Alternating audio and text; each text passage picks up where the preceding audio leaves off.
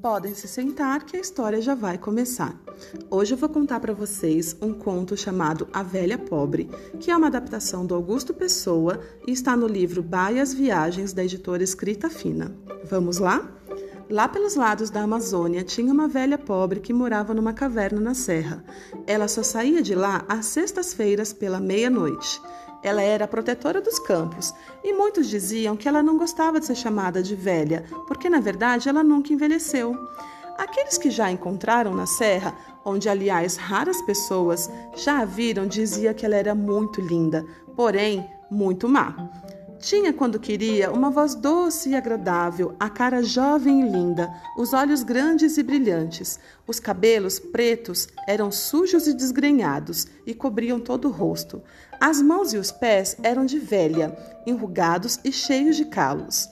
Ela trabalhava sem parar, mas vivia esfarrapada e suja, e todo mundo a chamava de velha pobre.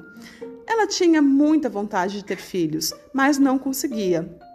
Homem que passasse pela sua caverna tinha que casar com ela, e se esse homem ficasse com medo, era transformado em pedra, que rolava e rolava até cair do precipício.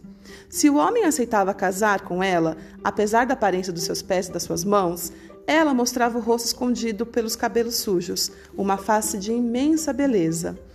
Ela então tomava um banho numa fonte com uma água limpa, pura e com o fundo cheio de pedras preciosas. Quando mergulhava as mãos nessas águas, a velha se transformava.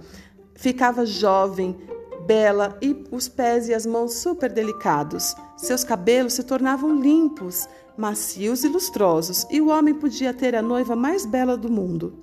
Mas, depois de nove meses, se não nascia o filho, e ele nunca nasceu, a velha pobre se transformava, voltava a ser suja e esfarrapada, com os cabelos grudentos e as mãos e os pés deformados de dar medo.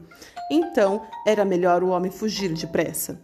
Depois, ele devia correr muito, senão poderia virar pedra. Se a velha não alcançava, ficava na gruta gritando de ódio, e logo no rio mais próximo se formava um redemoinho enorme, engolindo tudo que passava por ele. Esse redemoinho, de uma forma mágica, era a cabeça da velha. Gostaram da história? Se você gostou, conte outra e até a próxima.